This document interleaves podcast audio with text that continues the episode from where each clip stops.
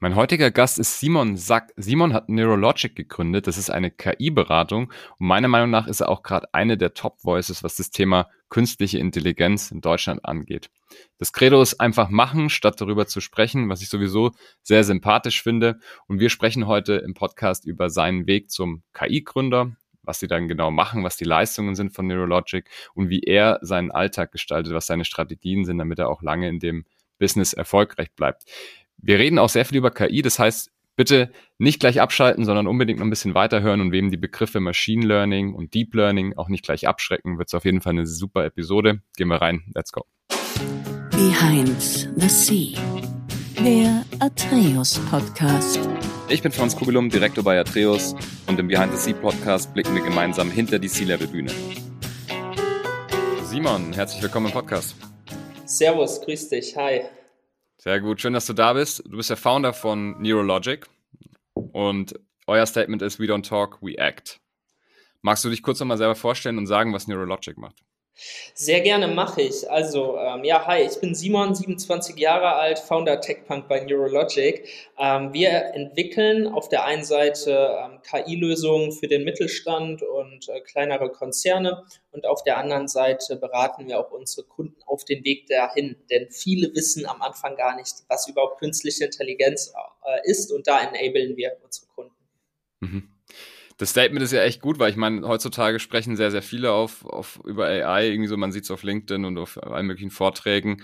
Ähm, und die meisten Leute, glaube ich, haben dann noch nicht mal irgendwie so versucht, mal ein ChatGPT ein bisschen rumzuspielen oder so. Ihr macht das anders. Magst du mal so ein bisschen die Leistung erklären, vielleicht an einem Beispiel, was ihr beim Kunde gemacht habt, dass man sich das vorstellen kann? Habt ihr eine eigene Software? Sind das ähm, einfach Skripte, Algorithmen? Erklär mal so ein bisschen an einem Fall. Sehr gerne. Ähm also wir, die, oder die Journey, die beginnt eigentlich so vor fünf Jahren bei Neurologic und da haben wir halt sehr, sehr, am Anfang sehr Proof of Concept lastig gearbeitet. Bedeutet, äh, wir haben irgendwelche Anfragen bekommen, keine Ahnung, kann man eine Schraube erkennen, kann man eine Schraube vermessen, so, dann haben wir ja. Proof of Concepts äh, gebaut. Das Ding ist, dass wir dann einfach mit der Zeit festgestellt haben, das alleine reicht nicht, hm. denn das Erwartungsmanagement muss einfach äh, auch gewahrt werden. Und viele Kunden haben halt auch absolut gar keine Ahnung, was überhaupt künstliche Intelligenz ist und was ich mhm. damit machen kann.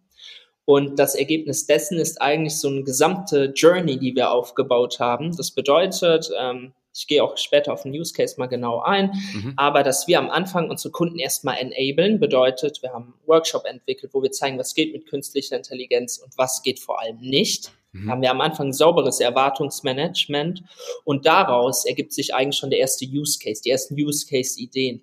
Und bevor wir in die Use Cases tiefer einsteigen, schauen wir uns erstmal die Daten an, machen Data Checkups, denn mhm. wenn keine Daten vorhanden sind, kannst du auch keine Machine Learning Modell oder Deep Learning Modell trainieren, also brauchst du auch gar nicht mit AI erst anzufangen.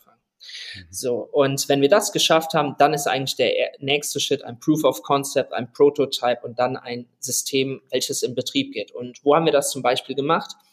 Ähm, Use Cases bei uns sind in der Agrartechnik, mhm. wo wir Oberflächen analysiert haben und geschaut okay. haben, okay, äh, was gibt's da vielleicht für Insekten, was gibt's da vielleicht für Unkräuter und dann mit dem Domainwissen des Kundens Herleitung, Modelle gebaut haben, wie kann ich jetzt gegen diese Insekten oder äh, Unkräuter vorgehen? Welche mhm. Pestizide, Insektizide muss ich einsetzen? Und wo braucht vielleicht noch Düngemittel? Und auf der anderen Seite dann zum Beispiel auch Use Cases in der Biotechnologie, wo wir ähm, erstmal erkennen mussten, okay, ähm, Wahnsinn, was für Potenziale in AI steckt. Ein Prozess, der vorher 20 Minuten gedauert hat, geht mit unserem Modell unter einer Minute. Und da ging es dann zum Beispiel um Zellanalysen ja, Zellen zählen auf der einen Seite und dann auch zu erkennen, sind das lebende oder tote Zellen. Ah, okay. Und so ein Hot Topic im Moment ist irgendwie, da kommt gefühlt, also da haben wir mit Softwareentwicklungsunternehmen zu tun, da haben wir mit Marketingunternehmen zu tun, mit äh, großen auch äh, Logistikunternehmen ist das ganze Thema, Thema Kundendatenanalyse. So, das mhm. ist dann eher so weg von unserem, von unserem Ursprung, dem ganzen Bereich Vision, mehr in dem numerischen Bereich, wo wir dann äh, beispielsweise äh, Kundendaten analysieren und zu schauen, okay, wann wandert ein Kunde ab, wann ist ein Kunde kaufwillig, ähm, zu was für einer Kundengruppe gehört überhaupt diese Person und was für Erwartungen hat diese Person überhaupt an dem Produkt oder an unser Produkt, um dann auch Verbesserungen ins Produkt zu äh, bringen und auch dem Kunden einen besseren Service anbieten zu können. Okay. Ja, spannend. Das heißt, ihr habt keine Software, mit der ihr schon kommt, sondern ihr macht wirklich von, von Grunde aus, sucht ihr die, die Use Cases sozusagen neu raus, oder?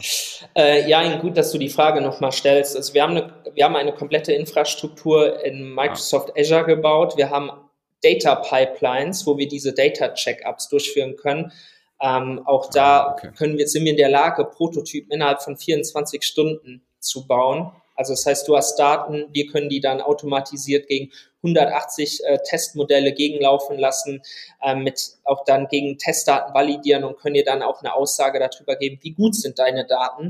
Und ah, das okay. läuft auf einer Plattform. Diese Plattform nutzen wir momentan äh, sehr stark intern. Damit werden wir wahrscheinlich nächstes Jahr an den Markt gehen. Und da laufen dann auch die Modelle drauf. Also unsere mhm. Modelle sind dann Plug and Play über APIs anbindbar. Und so die größte Challenge und jeder, der sich, äh, der auch da was schon gemacht hat im Bereich künstliche Intelligenz, ist eigentlich das ganze Thema ML DevOps. Also wie kann ich auch wirklich ein Machine Learning Modell, eine künstliche Intelligenz in den Live-Betrieb bekommen, damit sie auch reibungslos funktioniert.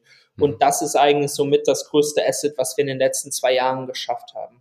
Mhm, okay, da habe ich gleich dann noch eine Frage, aber vielleicht vorher äh, noch. Du meintest, Vision wäre so euer, euer Aushängeschild, das heißt mhm. Bilderkennung, oder? So auf Deutsch spricht ihr. Ihr guckt euch dann große Datenmengen an von vielen Bildern, wie zum Beispiel in der Agrarwissenschaft, schaut ihr eben auf, auf, die, genau. auf die Ackerflächen und die Bilder wertet ihr dann aus.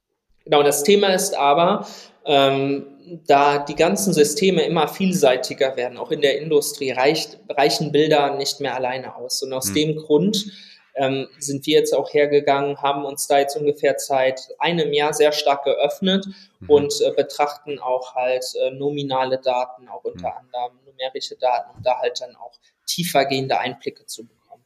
Okay, verstehe. verstehe. Jetzt hast du schon angesprochen, ML DevOps, also Machine Learning DevOps ist so ein Thema bei euch. Wie, wie operationalisiert man so einen AI-Use-Case stabil, sage ich mal? Also wie kommt, wie kommt das wirklich dann in die Umsetzung? Ja, wichtig ist ähm, wirklich, eigentlich, eigentlich sind so drei Schritte am Anfang total wichtig. Erster Schritt, was ist überhaupt das Problem, was ich lösen möchte? Mhm.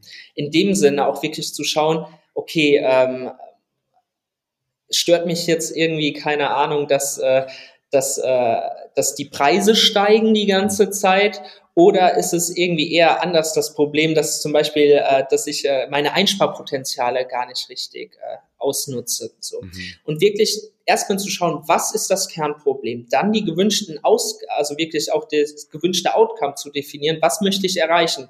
Möchte ich eine bessere Qualität liefern? Zum Beispiel möchte ich Kosten einsparen? Möchte ich meinen Ertrag steigern? Was möchte ich? Das in kurze Schritte einteilen und dann wirklich starten. Das heißt, mhm. starten mit der Umsetzung, sozusagen das Problem zu verorten. Dann nutzen wir zum Beispiel die Stacy-Matrix, kommt mhm. aus dem Design Thinking-Bereich, zu schauen, okay, wie komplex ist das Problem und wo brauchen wir überhaupt ähm, jetzt eine, eine künstliche Intelligenz, ja, also mhm. irgendwie ein Machine Learning Modell, oder reicht auch irgendwie eine Standardanwendung aus, ein Al Standardalgorithmus. Also auch als Beispiel, wenn ich nur zwischen zwei Objekten unterscheiden muss. Rote Objekte und grüne Objekte. Mhm. Kann ich ein, äh, kann ich jetzt auch ein Deep Learning Modell mit trainieren und sagen, okay, ja. mach das. Ich kann aber auch einfach einen normalen äh, Bildver äh, Bildverarbeitungsalgorithmus bauen, der einfach auf Pixel basiert schaut, grün oder rot und entsprechend dann die äh, Objekte clustert. Mhm. Und ähm, ja, und wenn ich das soweit habe und dann meine Daten geprüft habe, dann ist es total wichtig zu schauen, okay, ich habe eine gute Datenqualität, da gehe ich von aus, wie binde ich diese Datenqualität ein in mein Gesamtsystem, mhm.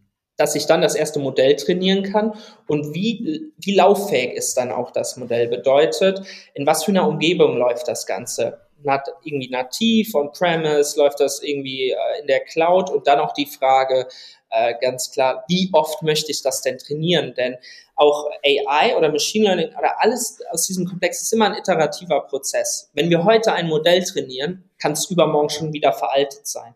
Da ist einfach die Frage, wie oft trainiere ich das Modell mit neuen Daten? Das muss ich alles definieren. Und wenn ich diesen Gesamtkomplex definiert habe, dann ist eigentlich die nächste Frage, gut, wie möchte ich es einsetzen? Mhm mit, welchen, mit welcher Trittsoftware soll das System kommunizieren? Habe ich ein CRM, wo ich Anfragen raussenden möchte? An mein Machine Learning Modell und wieder Antworten liefern bekommen. Also habe ich, läuft mein Machine Learning Modell oder mein, mein Deep Learning Modell eher in einer Art Middleware, ja, wo ich über APIs kommuniziere. Oder ist es wirklich am Schluss ein System, wo ich noch ein User Interface einfach draufsetze und das über eine Webanwendung laufen lasse. Und da siehst du, es gibt sehr viele Anwendungen. Wir haben das so strukturiert, dass wir da sehr flexibel sind, weil JetGPT ja ist im Endeffekt auch nur ein Top-Layer auf mhm. dem GPT-Modell. So. Ja. Und äh, da ist auch die Frage, okay, wo setze ich da an? Wo habe ich den Mehrwert? Oder ist es mir vielleicht total egal? Ich brauche die KI gar nicht zu sehen, sondern freue mich eher nur um die Ergebnisse, die mir äh, mein System liefert. Cool. Mega. Also vielen Dank für das Beispiel. Fand ich sehr, sehr übersichtlich und, und, und sehr gut drin.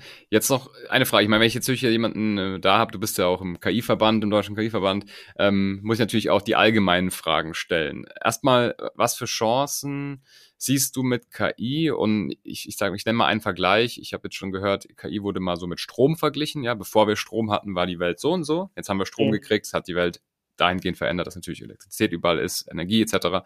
Und ich, ich kenne jemanden, der hat das mit Strom verglichen. Also irgendwann ist AI einfach so ein bisschen so auch wie, wie Strom überall verfügbar und irgendwie so komplett in die Gesellschaft integriert, sage ich mal. Wie siehst du das und wie siehst du dann auch den Wandel für uns als Zivilisation? Das ist eine große Frage, muss jetzt nicht komplett ja, philosophisch reingehen, aber mal so deine Antwort. also, also der Punkt ist, äh, das, du bist nicht der Erste, der mir die Frage stellt. Das Thema bei Technologie ist immer, dass wir Technologie in, in der kurzfristig immer überschätzen und mhm. langfristig unterschätzen. Mhm. Das heißt, die Annahmen, die ich jetzt treffe, können für viele sehr groß klingen mhm. und für manche vielleicht so sagen, okay, nee, da geht noch viel mehr. Und ich bin auf der einen Seite der Überzeugung, dass wir überall da gerade auch im, im Umfeld, sage ich mal jetzt in der Arbeitswelt, überall da, wo digital standardisiert sehr viele Daten gesammelt werden, reproduzierbar.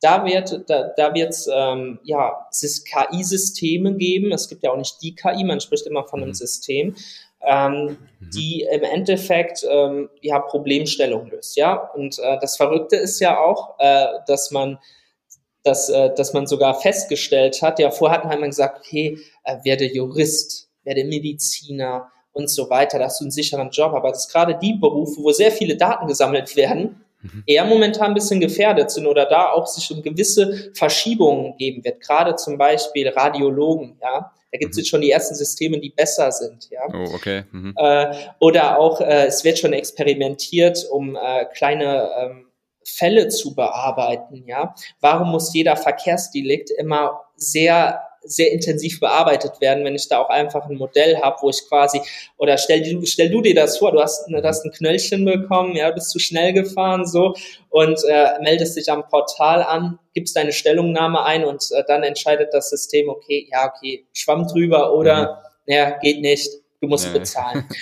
so, und ähm, das siehst du zum Beispiel auch an einem Beispiel, ähm, wo, wo, wird, wo wird zum Beispiel nicht digital reproduzierbar Daten gesammelt, zum Beispiel äh, so, so Verhalten wie Lkw-Fahrer, ja, Walmart mhm. hat äh, Stellenausschreibungen, wo die Lkw-Fahrer 100.000 Dollar Jahresgehalt bezahlen oder mhm. auch das Thema Putzen, ja, Putzen, da sammelst du keine, äh, kein nicht digital reproduzierbare Daten, bis das vollständig äh, von einer AI äh, gelöst werden kann, dann müssen wir erst eine Datengrundlage schaffen. Oder auch das Thema handwerkliche Berufe, Gärtner. Und mhm. ich glaube, da ist halt so das Thema, da wird es so einen Shift geben. Es wird Berufe geben, jetzt auch wie Handwerksberufe, die langfristig wirklich wieder einen sehr hohen Stellenwert gewinnen werden, wo man mhm. wahrscheinlich auch langfristig deutlich mehr Geld verdienen kann, mhm. ähm, wie äh, zum Beispiel in, in akademischen Berufen, mhm. Medizin oder Jura, aber du wirst auch merken, dass wir jetzt zwar eine sehr schnelle Entwicklung haben, aber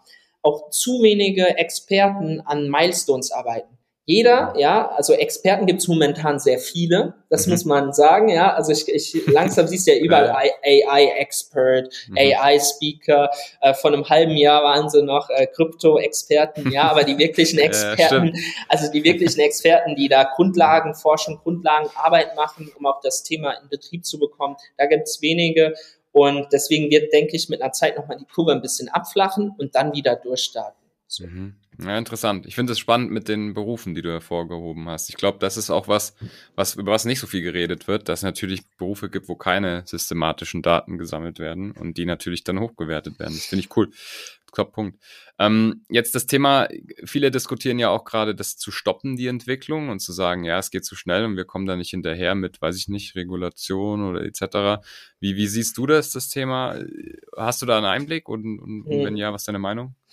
Ja, also es, ähm, ich, also grundlegend, ja, Elon Musk etc. so, wir müssen das jetzt aufhalten. Da geht es ja vor allem auch um die Weiterentwicklung oder das Training von diesen großen Modellen, ja, mhm. wie ähm, GPT. So. Mhm. Weil man halt einfach merkt, okay, ist eine wahnsinnige Dynamik dahinter, auch gerade mit Plugins, die da entstehen und einfach diese Modelle wahnsinnig Potenzial haben, ohne dass sie vorher wirklich reguliert sind. Mhm. Wir haben natürlich in der EU sind wir immer so ein bisschen, das kann Fluch und Segen sein, das ist immer mhm. Betrachtungssache, dass wir zum Beispiel auch ähm, da einen Regulat Regulatorikvorschlag haben, das ist der mhm. European AI Act, hat da mhm. vielleicht der eine oder andere auch schon von gehört. Mhm. Und gerade da eigentlich definiert wird erstmal grundlegend, wie arbeitet überhaupt der Mensch und die Maschine zusammen? Wie ist mhm. überhaupt das Verhältnis mit den AI-Systemen? Und ähm, ich finde es auf der einen Seite sehr, sehr gut, ja, also weil wirklich, das gibt, das gibt einen Rahmen, ja. Ähm, diese natürliche, äh, diese, äh, die künstliche Intelligenz bekommt äh, hinsichtlich der natürlichen Intelligenz auch wirklich ein Gesicht. Sie ist angreifbar und vielleicht sogar langfristig haftbar, was einfach dafür sorgt, dass auch die Entwicklung sehr, also standardisiert wird, was einfach zum einen neben hohen Qualitätsansprüchen, die entstehen, aber auch Sicherheit, ja. Woher möchtest du wissen, welches Bild du, ähm, keine Ahnung, auf Instagram, LinkedIn gesehen hast, ob das jetzt eine AI gemacht hat oder ob das wirklich ein Fotograf gemacht hat. Also da spricht man von trustworthy AI, vertrauenswürdiger mhm. AI. Und in diesem AI-Act werden halt sehr viele europäische Werte verpackt. Das finde ich sehr gut. Auf der anderen Seite kann ich dir aber auch sagen, aus der Perspektive des KI-Unternehmers oder auch AI-Start-Uppers, ja, das äh, langfristig, ähm, mir das auch ein bisschen Sorgen macht, weil dieser regulatorische Aufwand auf einmal bedeutet, wenn ich heute in ein Projekt gehe, ich 100, wo, wo ich 100.000 Euro Budget habe, hm. ähm, wahrscheinlich das gar nicht mehr ausreicht, weil ich erstmal ein Jahr Anwälte beschäftigen muss, die eine Risikobewertung machen müssen. So. Und hm. Als Beispiel, GPT wird als hochrisikobehafte äh, ähm, hochrisikobehaftes Modell definiert. Warum? Weil es auch in quasi theoretisch in Bildungssysteme eingreifen könnten. Ja, also wahrscheinlich kennt jeder schon mal, der eine Seminararbeit oder eine Hausaufgabe mit, mit äh, GPT äh, gebaut hat. Ähm, aber auf der anderen Seite sind das halt eigentlich auch Werkzeuge, die wir nutzen, nicht auf dem Top-Layer, sondern wirklich das Modell an sich. Und stell dir das so vor, mit einem Hammer kannst du einen Nagel in die Wand schlagen. Ich kann dir aber auch mit dem Hammer in den Kopf schlagen. So ist mhm. der Hammer jetzt direkt eine Waffe. Es ja. liegt immer an dem Verwender. So. Und das ist, glaube ich, der Punkt, den ich machen möchte und auch äh, rückschließend zu deiner Frage ist, ich finde Regulatorik gut, solange sie nicht die Entwicklung ausbremst oder gewisse Steine in den Weg schmeißt. Und da müssen wir aufpassen, da müssen wir jetzt anpacken und das wird auch langfristig dann den Erfolg der Technologie bringen. Mhm. Cool. Sehr cool. Danke, Simon, erstmal. Ähm, jetzt schauen wir mal an, wie du da hingekommen bist. Wie bist du zum KI-Unternehmer? Sozusagen geworden. Magst du mal kurz die Geschichte zusammenfassen, wie du zu, also zur Gründung gekommen bist?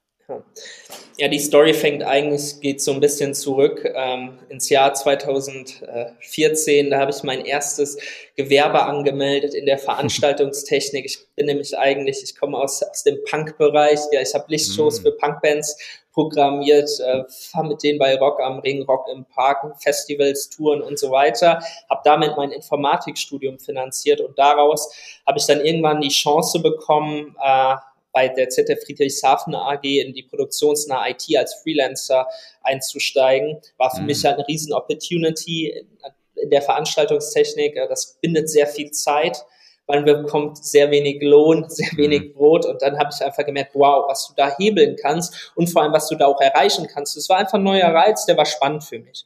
So, mhm. und ableitend daraus ähm, habe ich dann äh, gemerkt, okay, das sind verdammt viele Potenziale, warum werden die nicht gehoben? Das war eigentlich so die Idee dann von Neurologic 2018 ähm, Neurologic zu gründen. Und äh, ja, so ging es dann eigentlich los. So haben wir uns dann entwickelt, sehr lean Startup-mäßig, sehr viel ausprobiert, immer wieder die Prozesse angepasst. Und heute, ja, bin ich äh, echt stolz, dass wir da eigentlich unser Asset so weit gebildet haben, dass wir ohne Schweißperlen in jeden AI-Use-Case reinspringen können und auch immer genau wissen, was wir tun. Und okay. vor allem auch fair sagen können, äh, ja, passt oder passt nicht. Okay. Ja, interessant. Also du kommst aus der Veranstaltungstechnik, da hast du Lichtshows programmiert, das hat ja noch nichts mit AI zu tun. Das ist ja, sag ich mal, einfach, man, da geht man ja nach der Musik und auch einfach nach, was man so eintippt, wie die, genau. die Show sein soll, wann die Farben kommen, wann die Blitze kommen, etc. Und ähm, wenn du dann bei ZF angefangen hast als Freelancer, das war dann aber in der Produktion und da sind dann die ersten Use Cases aufgetaucht. War das dann schon direkt KI oder war das auch erstmal noch? Genau, ich muss, ich, ich, muss noch anfügen, dass ich äh, natürlich äh, während mein, meines Informatikstudiums auch schon sehr affin für AI war. Das Ding okay. war einfach nur, dass da der Fokus nicht im Studium drauf lag, weil es auch noch gar keinen Studiengang in dem Sinne gab und ich mir dann sehr viel Wissen auch nebenbei angeeignet habe. Ah. Und äh, ich mir dann immer gedacht habe, okay, warum versucht also warum bricht man sich jetzt hier so einen ab in der Produktion? es ging doch eigentlich viel einfacher, wenn man da mittel- bis langfristiger planen würde auf mhm. Daten. So, okay. das war dann eigentlich so der Punkt, wo ich gesagt habe, nee, da müssen wir reingehen. Das ist okay. Riesenpotenzial. Okay. Und du hast dann während dem Studium noch gegründet? Mhm. Okay. Und dann genau. Bachelor noch fertig gemacht und dann genau. direkt dein Neurologic quasi weitergemacht, genau. oder? Cool. Ja. ja, spannend. Erzähl mal ein bisschen von deinem Alltag. Wie sieht's so aus als KI-Unternehmer? Wie sieht denn so ein Tag bei dir aus? Bist du jemand, der früh aufsteht? Ja, safe. Also mein Tag ist äh, sehr durchgetaktet eigentlich, weil mhm. im Moment ähm, A, die Nachfrage natürlich extrem hoch ist. Das heißt, ich habe sehr viele Kundenkontakte, bin aber auch selber noch Ideengeber für die Entwicklung. Mhm. Äh, wenn mir Use Cases einfallen, dann designe ich die mit dem Entwicklungsteam. Wir sprechen die mhm. durch, bauen die. Ähm, dann werde ich aber auch mal als Speaker gebucht, das heißt, dann bin ich unterwegs. Ähm, in der Regel so ein Standardtag sieht bei mir so aus, ich stehe meistens um 5 Uhr auf, 6.45 Uhr mhm. gehe ich zum CrossFit vor, habe ich meinen Tag geplant, mache eine Stunde Sport.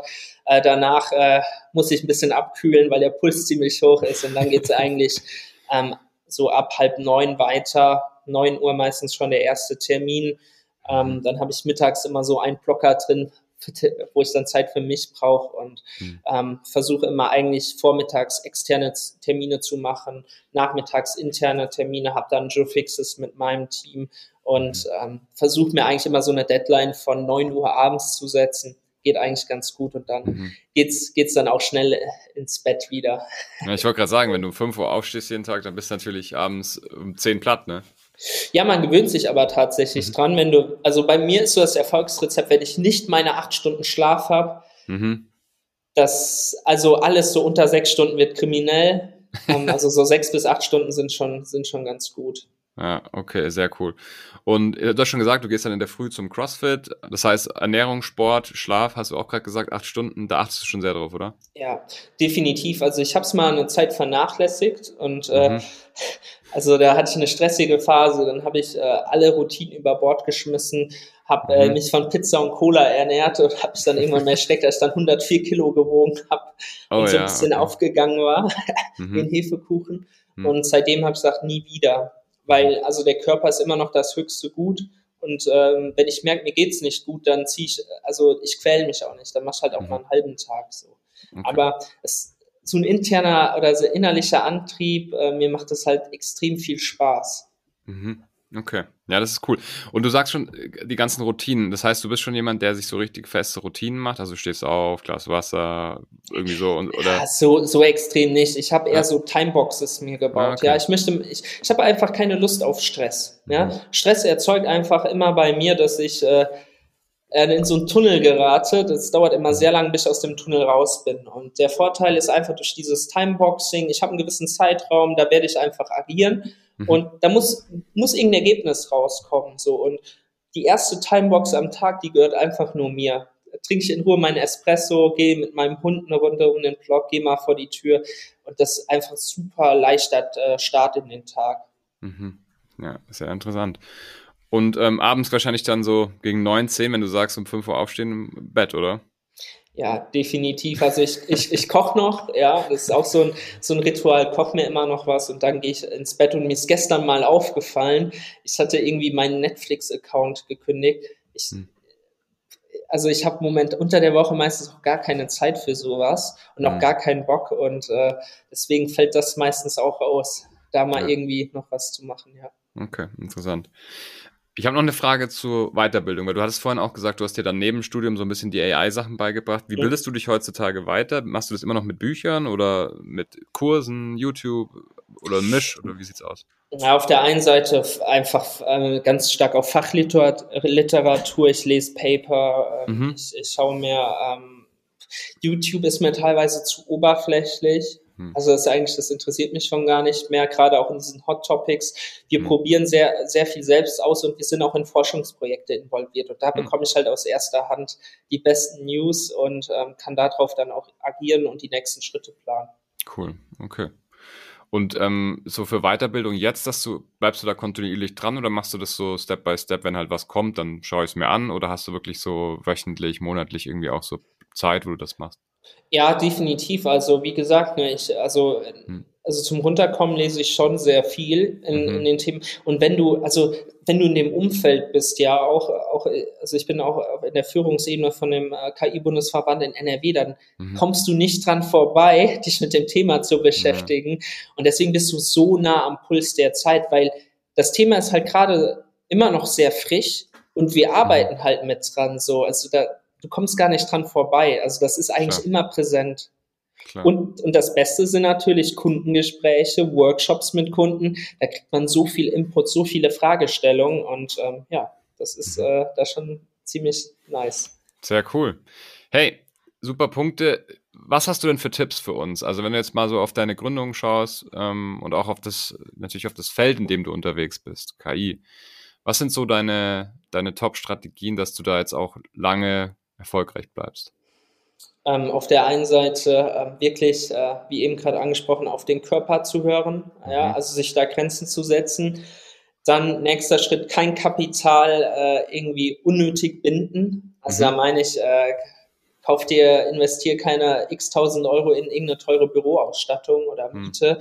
geh in Coworking Space, das wird am Anfang vollkommen ausreichen wird auch deinen Geist belüften.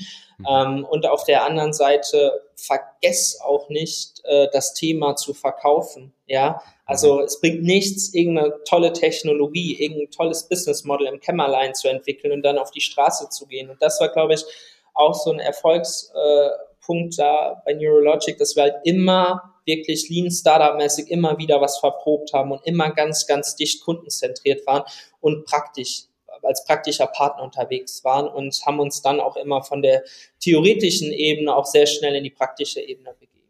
Ja. Hm, sehr cool. Super Tipps. Wenn, ähm, wir kommen jetzt langsam ans, ans Ende vom Podcast, deswegen noch drei kurze Fragen. Was wolltest du mal werden, als du ein Kind warst? Bauer. Bauer? Tatsächlich, weil ich so eine hohe Affinität äh, zu Traktoren hatte. Deswegen der Agrarwissenschaften Use Case, oder? Da genau, richtig. Ja. ja. okay, nicht schlecht. Cool. Was darf auf keiner guten Party fehlen? Äh, Gin Tonic und Punkrock. Trinkt man so viel Gin Tonic in der Punk-Szene? Gar nicht mal. Äh, ich, ja, ich glaube, man nimmt auch andere Sachen, aber Gin Tonic finde ich eigentlich ganz, ganz guten Mittelweg. Okay, sehr gut, ja, cool. Wie kann man dich erreichen, wenn man mit dir in Austausch gehen will? Äh, entweder über LinkedIn oder mal auf unserer Webseite vorbeischauen und dann findet man eigentlich äh, da genug Informationen. Sehr cool. Packen wir natürlich alles bei uns auch unten in die Show Notes und ähm, dann jeder, der mit dir in Austausch gehen will, kann sich da mal umschauen oder fragt mich einfach, dann mache ich eine Intro. Hey, Simon, vielen Dank, dass du da warst. Das war mega. Deine Ansichten zu KI finde ich klasse, teile ich auch sehr viele und die Tipps fand ich sehr, sehr spannend. Ja, vielen Dank dir auch und es hat sehr viel Spaß gemacht. Mach's gut. Klasse, ja. Wer jetzt noch zuhört, unbedingt eine Bewertung da lassen für den Podcast oder eben auch abonnieren. Meistens wahrscheinlich auf Spotify oder auf Apple Podcasts, da werden die meisten zuhören. Ja, der Podcast wird von der Trios präsentiert, also alles rund um das Thema Interim Management und auch Executive Search. Schreibt mir gerne auf LinkedIn, schreibt mir gerne eine Mail und schaut auch mal bei trios.de vorbei. Simon, dir noch schönen Tag, bis bald. Ciao, ciao. Ciao, mach's gut.